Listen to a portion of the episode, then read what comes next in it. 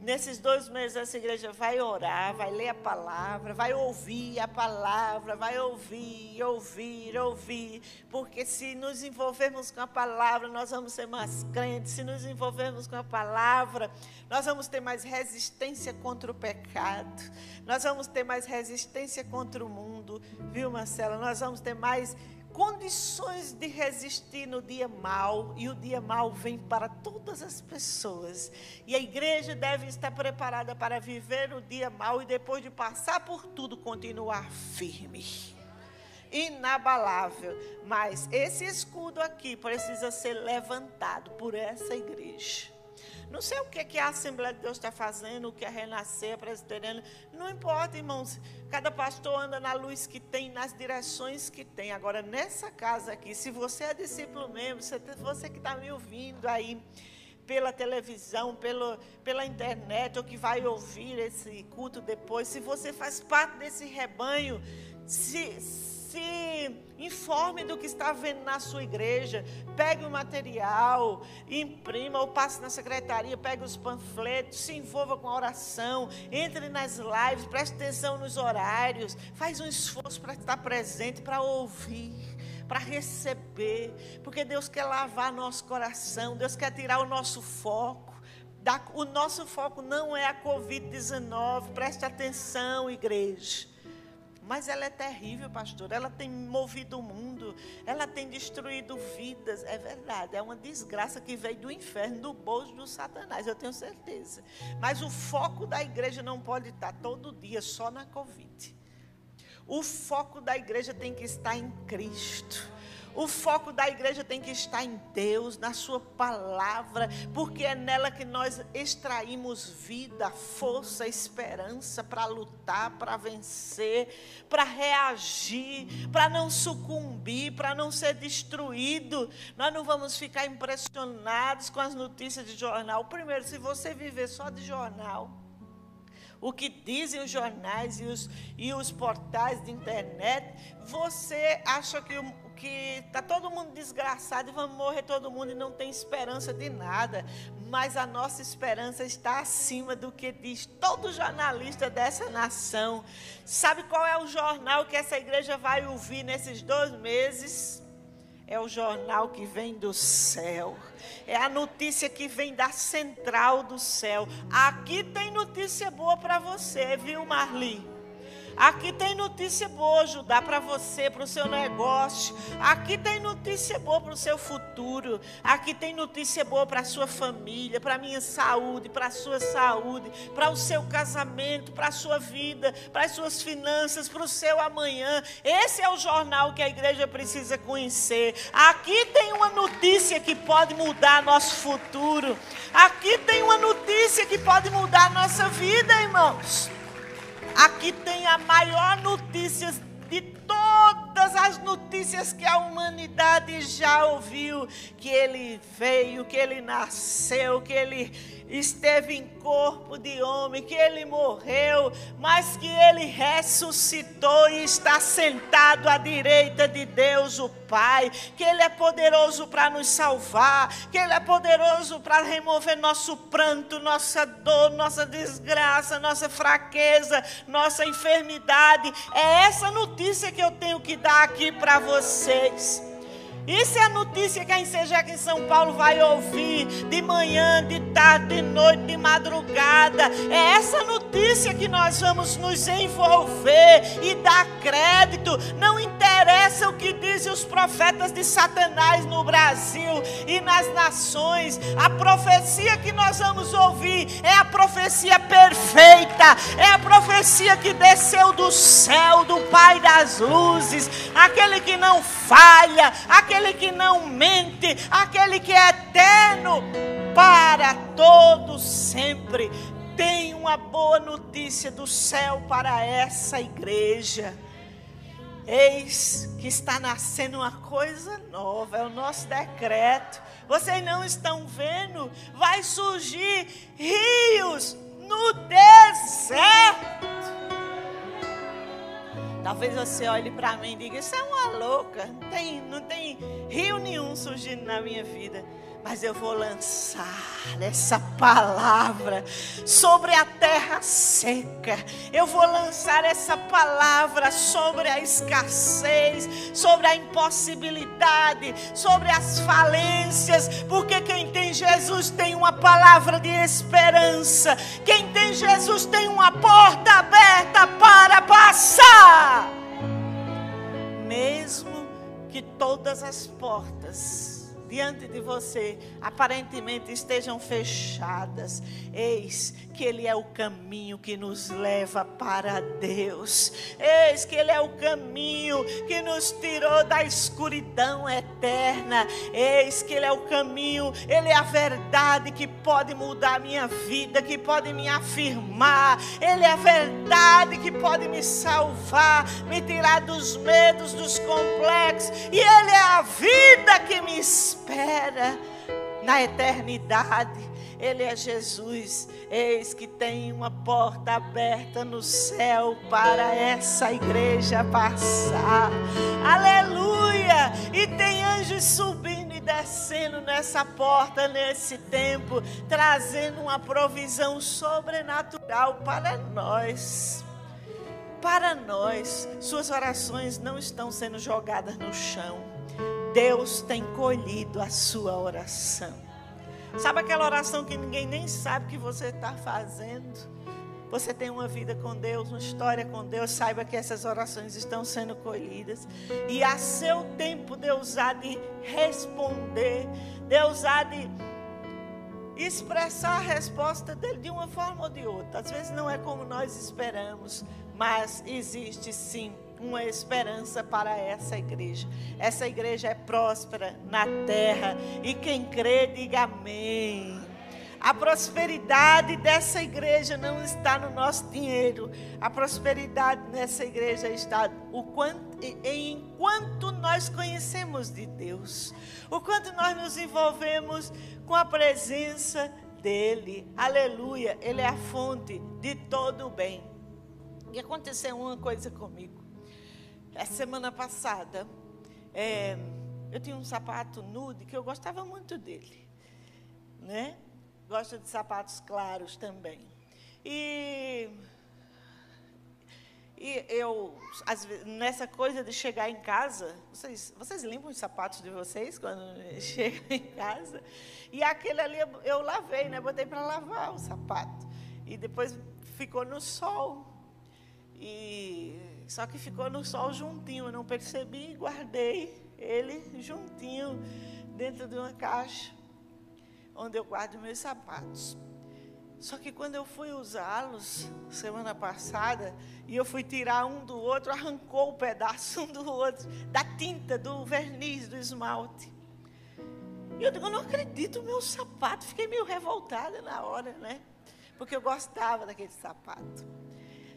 Aí, imediatamente, em fração de segundos, é como se eu percebi o Espírito Santo dizendo: É, acabou esse ciclo desse sapato aí. Eu quero mudar seus, seus caminhos. Eu quero mudar seus sapatos.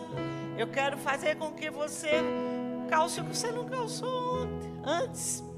Eu quero levar essa igreja a um novo caminho a viver coisas novas. Chega de algumas coisas que você sempre fazia. Eu quero lhe levar para o sobrenatural. Essa foi uma palavra para mim. Talvez não sirva para você, ou até você critique os homens, dizendo que bobagem, um sapato e a minha vida. Irmãos, Deus fala com cada pessoa de um jeito. Ele fala para mim de um jeito, para você pode falar de outro. Mas na hora que eu vi o meu sapatinho saindo a, a tinta de um para o outro, bobagem. Como faz um, um acidente daquele? E eu olhei e digo, já entendi. Espírito Santo, é hora de deixar coisas velhas. É hora de coisas novas. É hora de mudanças. Os sapatos falam de caminhos. Caminhos fala de vida, de dia a dia, de por onde você anda. Fala de escolhas, de coisas que precisam ser modificadas. Sempre que Deus fala com um pastor numa igreja e o leva para um outro nível de fé, toda aquela igreja é abençoada. E eu quero declarar que toda essa igreja está entrando num novo nível de fé, do sobrenatural de Deus. Não é porque eu mudei um dos pares de sapato, tinha lá outros novos que eu nem tinha usado ainda, graças a Deus, mas é porque Deus está dizendo: é tempo da igreja andar no novo. É tempo do louvor entrar na dimensão do sobrenatural, os intercessores. É tempo dessa igreja entrar na dimensão da fé, nas ofertas, na provisão, nos recursos, sim. Eu quero declarar outra palavra sobre você hoje. Mesmo nesse tempo de escassez, eu proclamo, eu clamo a Deus e proclamo sobre a sua vida que você terá mais no tempo da escassez do que no tempo em que todo mundo vive em fartura. Proclamo que você há de prosperar sobre suas finanças, sobre seu trabalho, sobre sua profissão, sobre o pão que chega na sua mesa eu declaro que toda maldição seja quebrada sobre você, toda falência. E proclamo que nenhum, nenhum discípulo dessa igreja vai comer o pão amargurado. Sabe o que é comer um pão amargurado? É comer um pão com infelicidade. É fazer as refeições com amargura, com tristeza, reclamando da vida, murmurando. Você tem, mas é como se não tivesse, porque parece que o que você tem nunca é suficiente, nem tem uma gratidão no seu coração. Deus quer mudar nossas palavras. Deus quer mudar a atmosfera interior do nosso próprio coração para vivermos milagres. Sabe qual é o milagre que vai nos alcançar? É o milagre que nós cremos que nós ativamos a fé. E eu estou aqui hoje para ativar a sua fé. Quem ativa é o Espírito Santo, mas que, que ele use as minhas palavras as palavras dos outros pastores e irmãos aqui para ativar seu coração. Deus está tirando essa igreja de um lugar para o outro, viu, viu, Cris? Viu, Danilo? Viu, Aline? É tempo de mudar. É tempo de mudar porque o mundo está passando por muitas mudanças para pior. Se o mundo está mudando para pior, a igreja deve mudar para melhor. A igreja deve andar mais perto de Deus. A igreja deve subir o nível de oração. Sobe o nível de oração da igreja, porque onde tem oração tem fogo, e onde tem fogo as serpentes correm, e elas saem, e elas vão embora. E eu declaro que os demônios vão embora da nossa presença presença. Hoje, enquanto meu marido cantava aquela canção aqui por último do louvor, eu percebi no meu espírito que uma fera foi destruída. Interessante. Como que um, um louvor pode destruir uma fera? Uma fera, era essa a expressão aqui. Uma fera espiritual foi destruída talvez diante dele, na vida dele, foi um romper para ele, uma fera, um espírito que resiste. Fera é um sinônimo de violência, uma coisa sem controle que vem para destruir uma pessoa, uma situação. E eu quero dizer que o louvor dessa igreja vai afetar os céus a ponto das feras serem destruídas e saírem da nossa presença.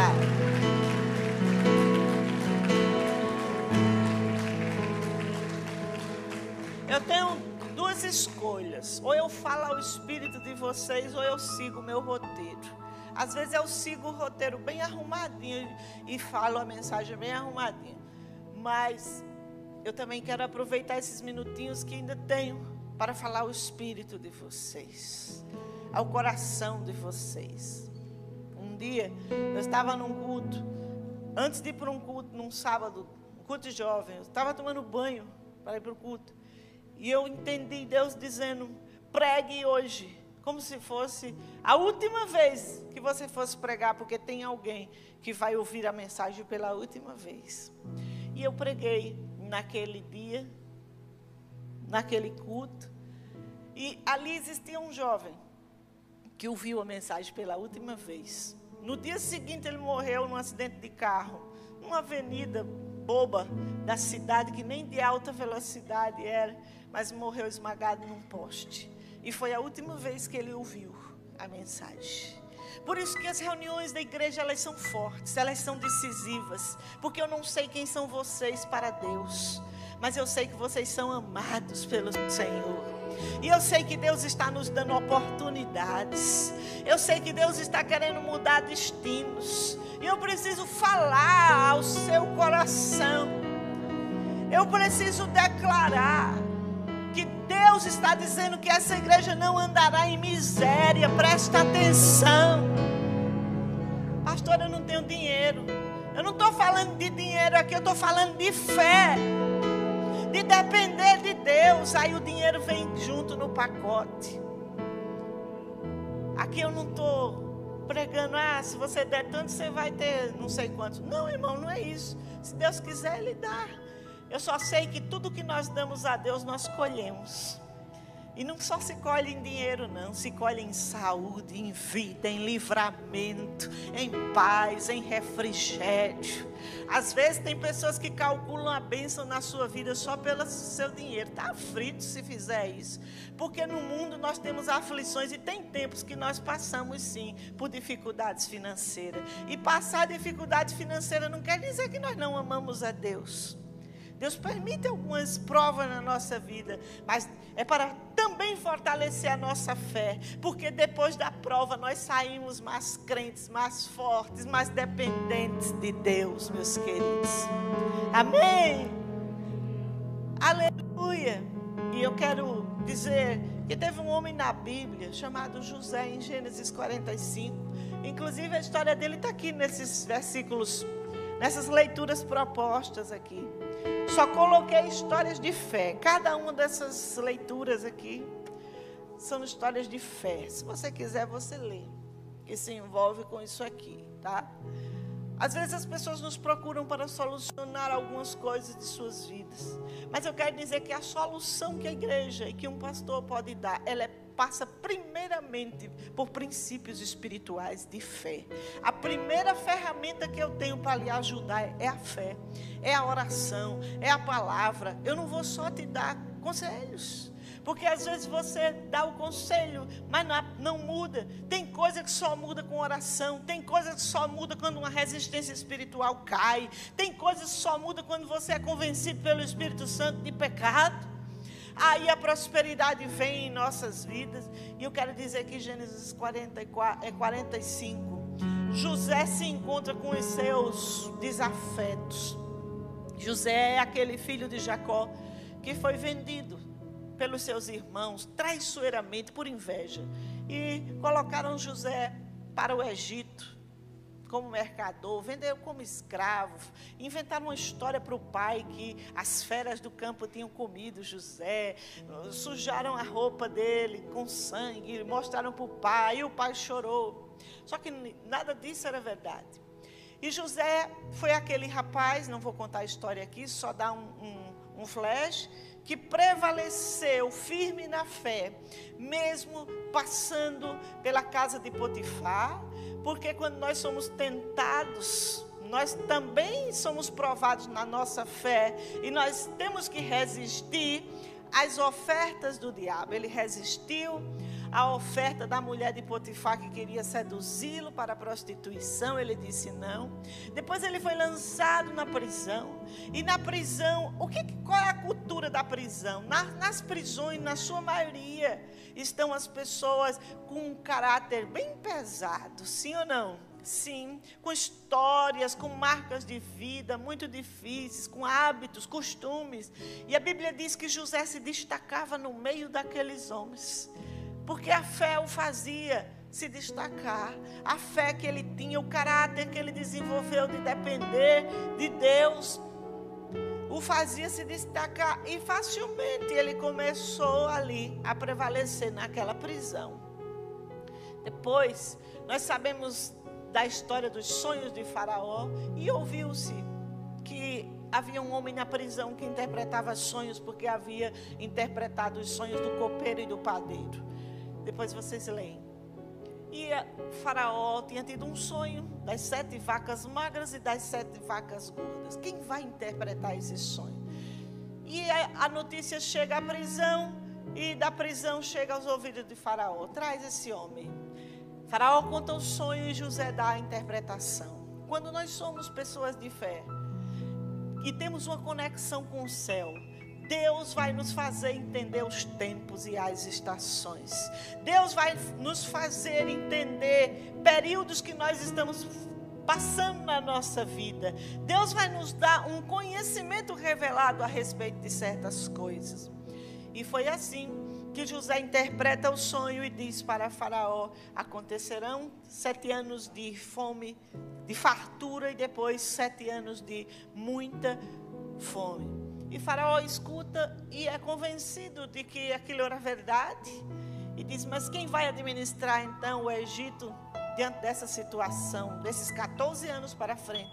Se não este homem a quem Deus deu a, a interpretação. faraó não era crente, nem nada, mas diante da, da sabedoria com que José falou e convicção com que ele interpretou o sonho, ele o constitui governador do Egito. Os anos passam, os sete anos de fartura acontecem. Deus dá para José uma sabedoria administrativa financeira muito grande. Nos sete anos. Nos anos de abundância, não gaste tudo que você tem.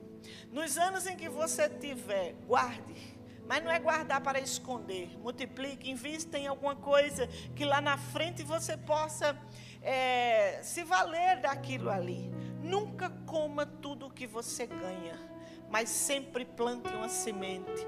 Finanças são sementes. Não se come todas as sementes. Na casa de agricultor, ninguém come toda a semente, porque se comer não tem o que comer lá na frente. Sempre fica um saco de semente separada para o plantio, para um novo plantio. Aquela semente não é consumida pela família isso é sabedoria, uma sabedoria bem simples da agricultura, do homem do campo.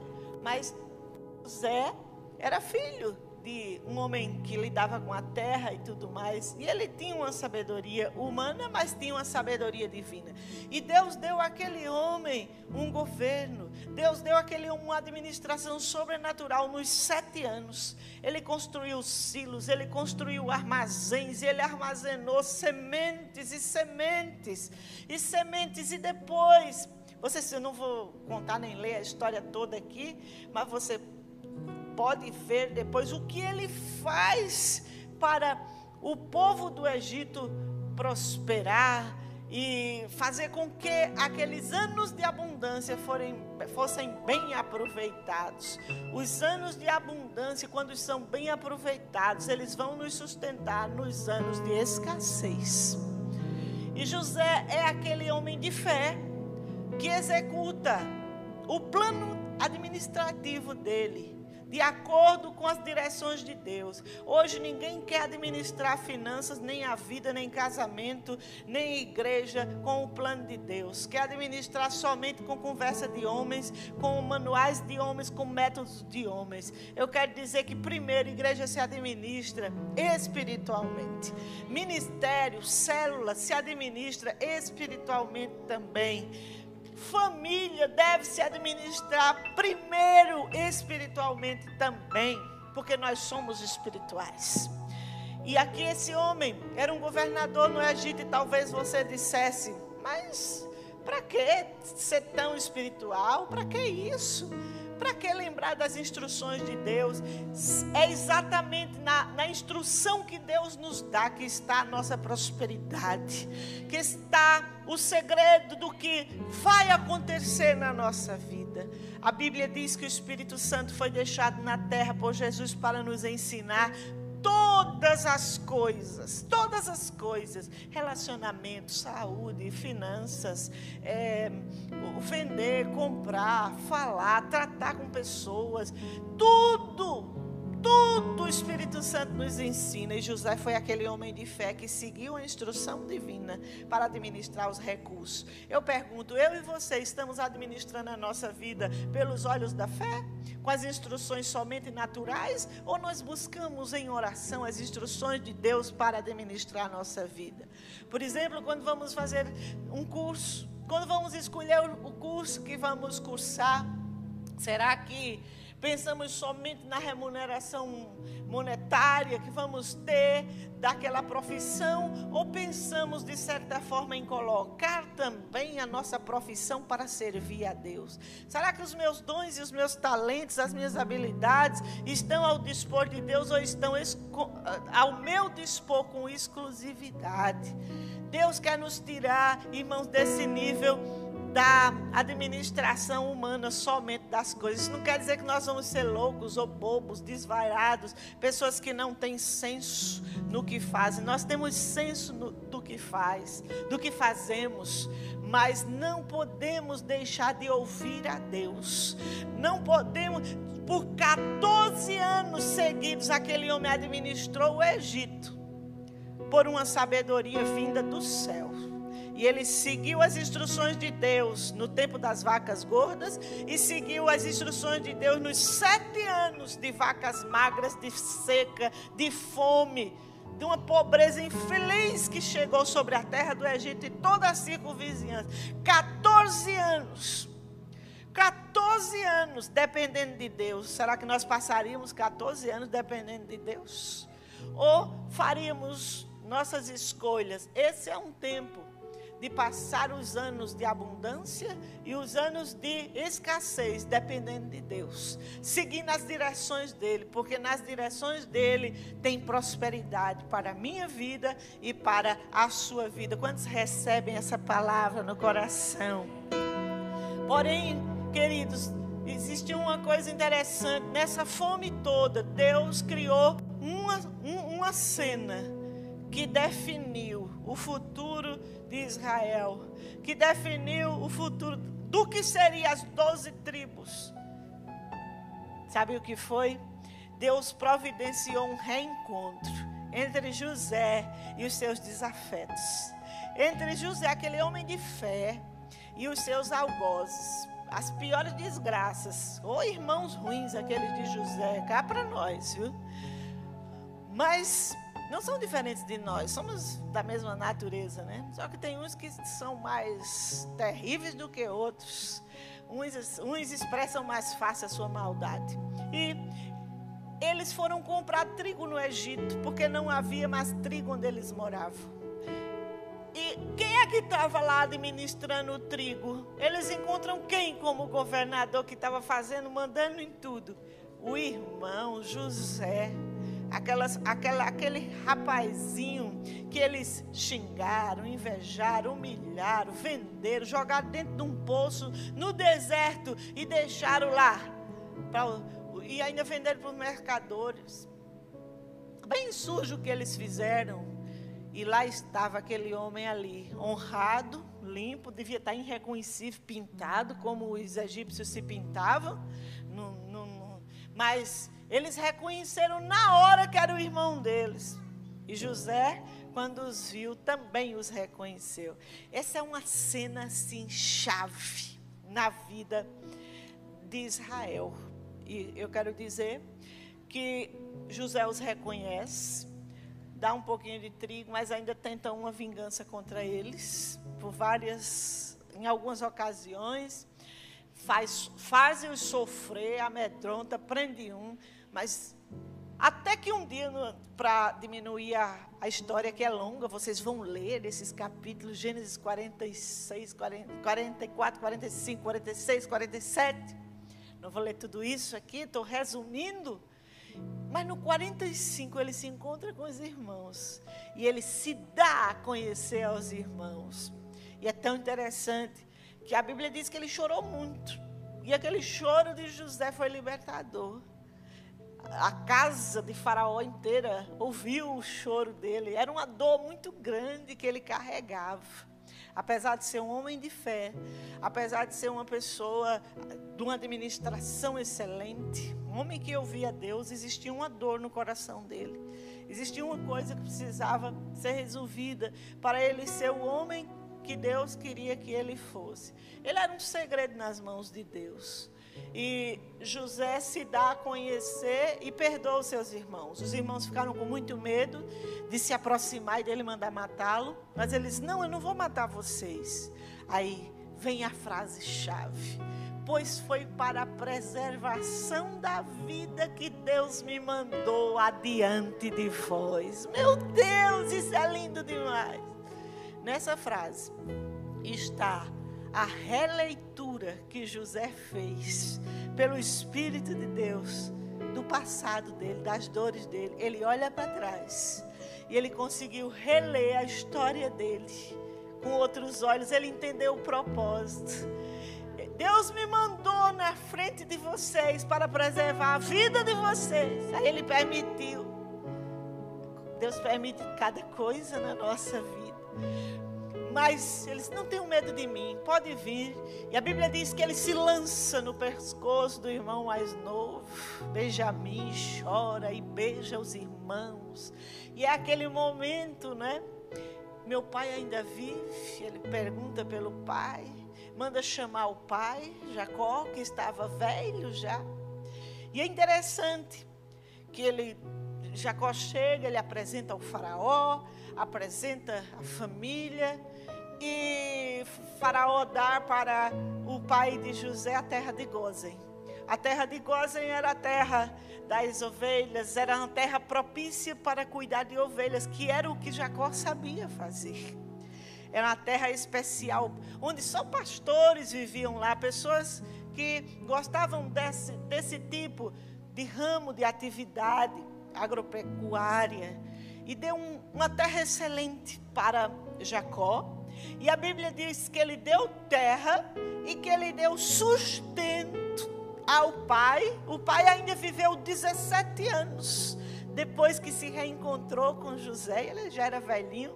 A Bíblia diz que ele já tinha 130 quando encontrou com, com José e ainda viveu 17 para frente. E José sustentou deu terra, deu honra, deu proteção a essa família e a estes irmãos. E por causa desse, deste perdão, por causa dessa, desse, dessa iniciativa de liberar os irmãos e de ter uma atitude de fé, de acordo com o que ele havia aprendido do caráter de Yahvé, que havia sido passado pelos os seus os seus mentores, que com certeza ele foi ensinado na lei do Senhor, ele perdoa. E eu quero dizer para vocês que o perdão nos torna restituidores. O perdão nos torna pessoas com um alcance muito maior, muito maior do que nós pensamos. Às vezes, quando nós perdoamos, nós pensamos que estamos perdendo, sendo totalmente bobos, passado para trás, estamos sendo envergonhados, não é? Mas José é um tipo de Cristo. É um tipo, por isso que ele é um tipo de Cristo na Bíblia. É alguém que se compara a Cristo em alguma época da sua vida também pode ser usado como exemplo daquele que perdoou. E ele perdoa seus irmãos e por causa daquele perdão, sua família não morreu de fome. Por causa daquele perdão, ele, quando fala de família, não era só aqueles 12 irmãos, não. Era mulher, era filho, era bicho, era tudo que tinha deles. Ele mandou trazer tudo para a terra de Gozen. Eles se estabeleceram na terra de Gozen. Na melhor terra que tinha para criar ovelha, que era o que eles sabiam fazer bem. Que lindo ver esse homem que foi machucado, ferido, traído, tem uma atitude de fé. Perdão também é fé. Perdão também é crer nos princípios de Deus, nas promessas de Deus. É crer que vale a pena. É crer que Jesus nos mandou obedecer. E que lindo é vê-lo depois ser um provedor. E eu anotei aqui na minha Bíblia um restituidor um restituidor, um homem que vai à frente do seu tempo. Todas as vezes que nós perdoamos e temos atitudes excelentes, elevadas como cristãos, nós estamos indo à frente dos nossos inimigos. Nós estamos tirando o, a vantagem que Satanás tem na nossa frente.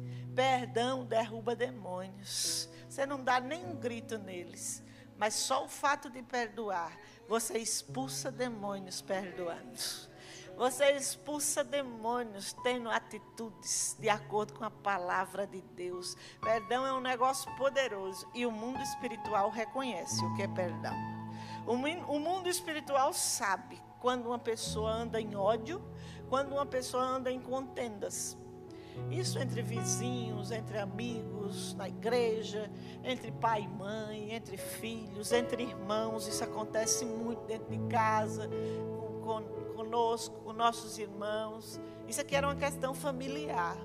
E por causa desse perdão, um povo foi preservado. Não um povo, doze tribos foram preservadas.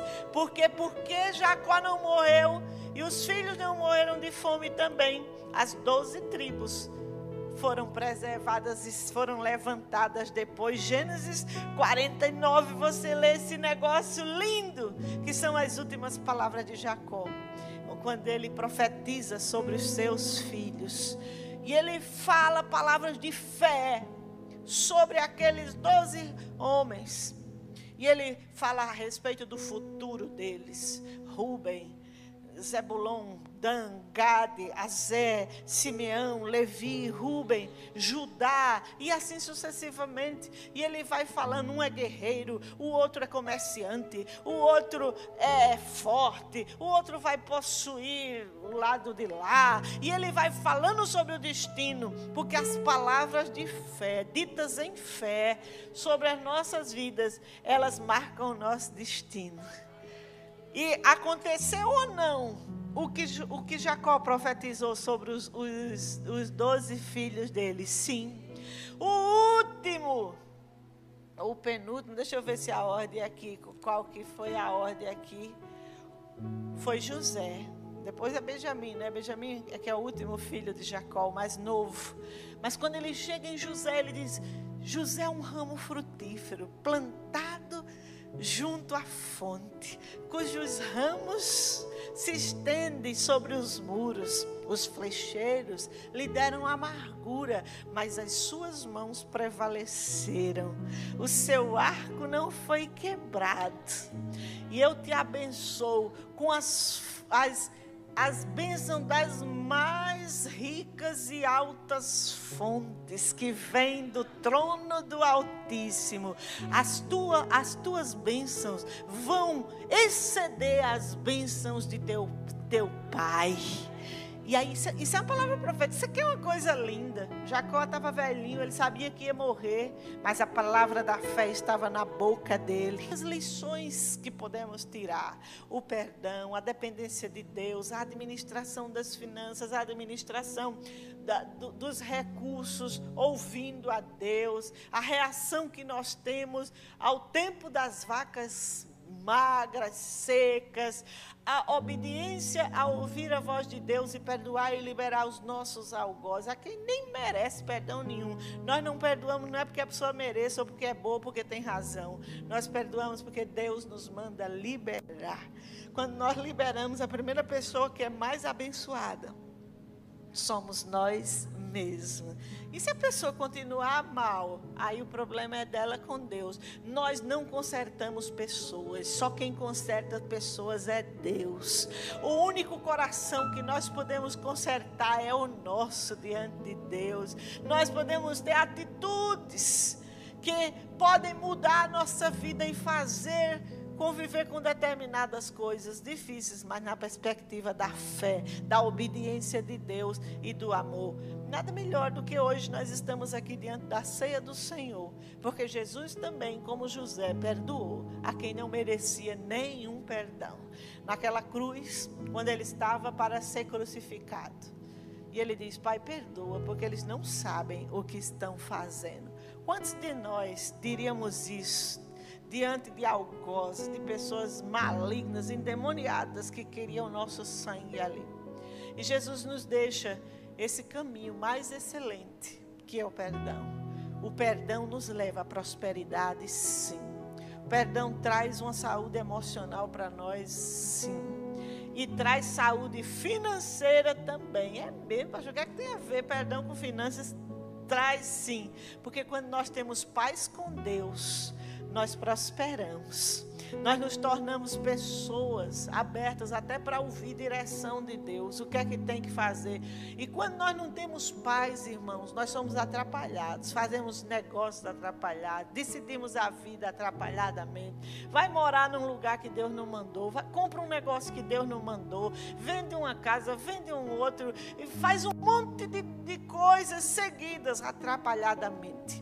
Mas quando dependemos de Deus, tudo é diferente. E hoje eu estou aqui para dizer que nós seremos restituidores.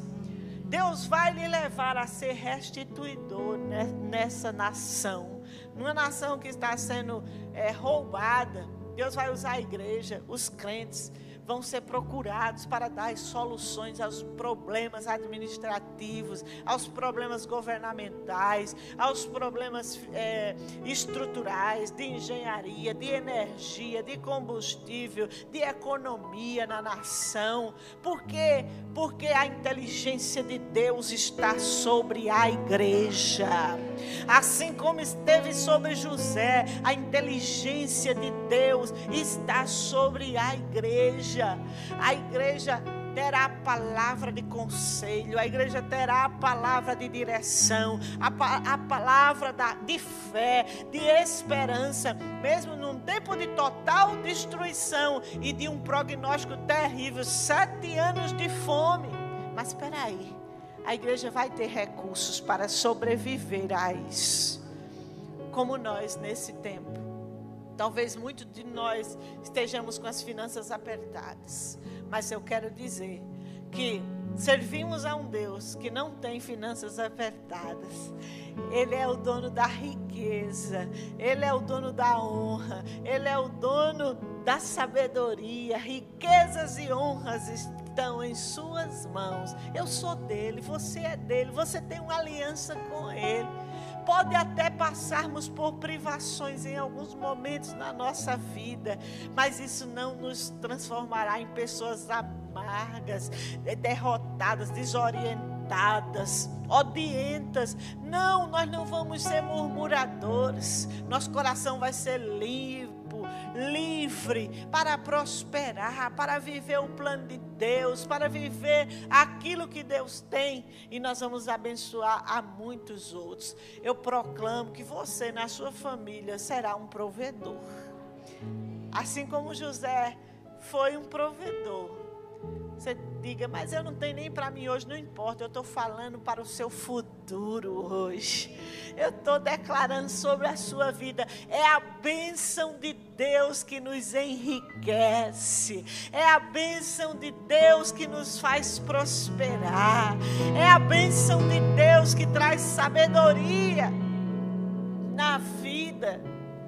E eu proclamo que você viverá num lugar espaçoso de vez em quando chega alguém aqui na igreja, pastor, hoje eu tenho minha casa. Pastor, hoje eu tenho meu canto. Você lembra daquele dia? Eu digo, lembro nada. Não lembro. Não é? Porque às vezes nós estamos ministrando e falamos algumas coisas pelo Espírito que nós nem, nem, nem gravamos. Mas aquela pessoa recebe. Numa ministração assim, numa reunião de igreja, o Espírito está falando quem tem ouvidos, ouve. E quem é aberto, recebe a sua porção. E pode ser uma palavra numa pregação que você se agarra com aquilo e sai, ó. Vai viver não sei quanto tempo daquilo ali.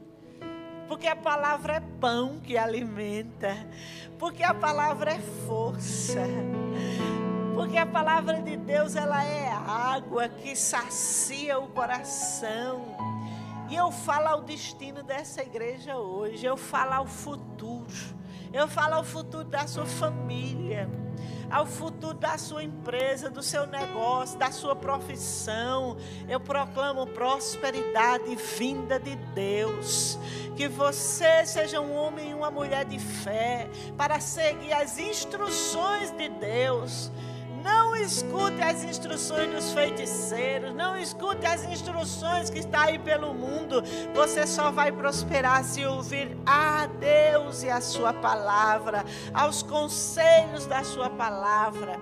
Você que trabalha com informática, com telecomunicações, com fibra ótica, com é, construções, engenharia civil, engenharia química, engenharia mecânica. Eu quero falar o seu futuro e proclamar que Deus vai usar você nessa sua habilidade para você ser um instrumento de prosperidade. Deus vai te dar inteligência, sabedoria. E eu proclamo que todo entrave emocional que você tenha dentro de você seja quebrado, destruído, como foi na vida de José, as coisas mal resolvidas elas serão todas resolvidas em Cristo Jesus. E você vai viver sim o propósito de Deus, ser um restaurador, um conservador da vida. Para a preservação da vida, Deus vai te usar. Para a preservação da tua família, do, do, dessa cidade, Deus vai te usar. Não importa se as pessoas entendem ou não, quem tem que entender o que Deus tem para sua vida é você.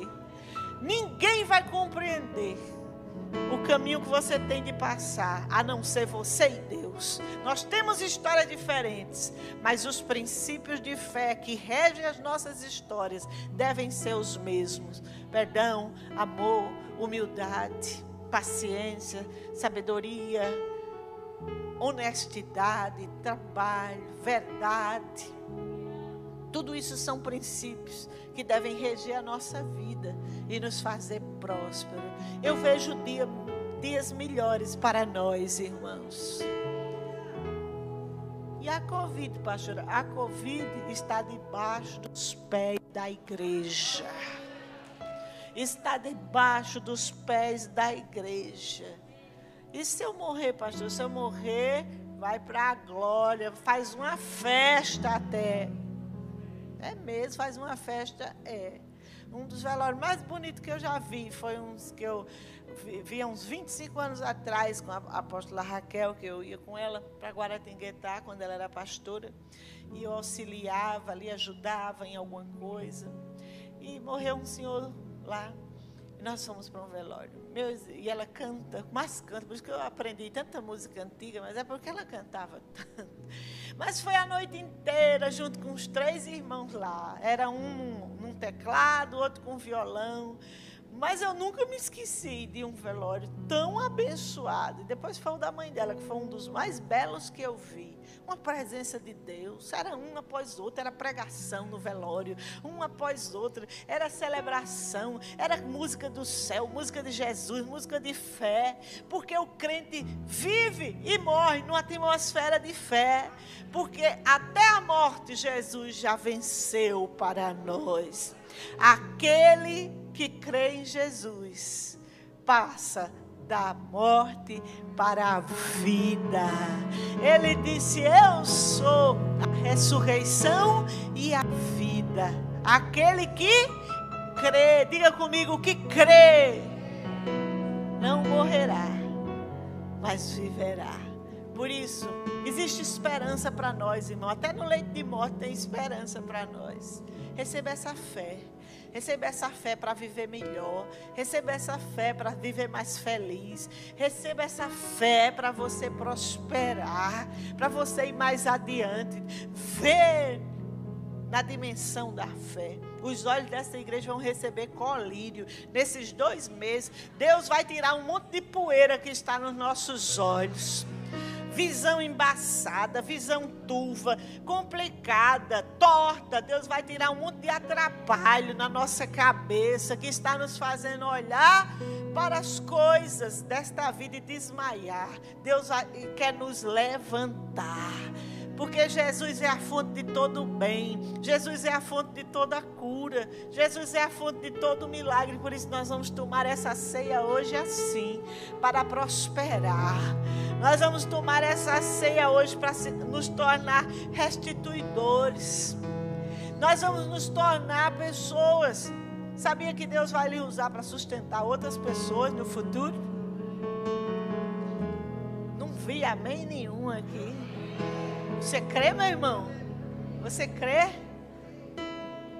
Deus vai te usar para você sustentar outros no teu negócio, na tua vida. Eu não sei como, eu não vejo o futuro. Eu vejo a promessa que nos espera. Eu vejo Jesus no nosso futuro. José foi extremamente abençoado. E é assim, nessa fé, que eu quero lhe convidar para duas coisas hoje. Nós vamos ofertar ao Senhor, prepare o seu dízimo e prepare a sua oferta a Deus. E nós vamos nos preparar para tomar a ceia do Senhor também. Os pastores já podem se posicionar e os irmãos que costumam ajudar. Nós vamos dizimar nesse instante como um ato de fé um ato de gratidão, um ato de amor, de dependência de Deus. Aleluia. E nós vamos tomar a ceia como sinal da nossa dependência de Deus.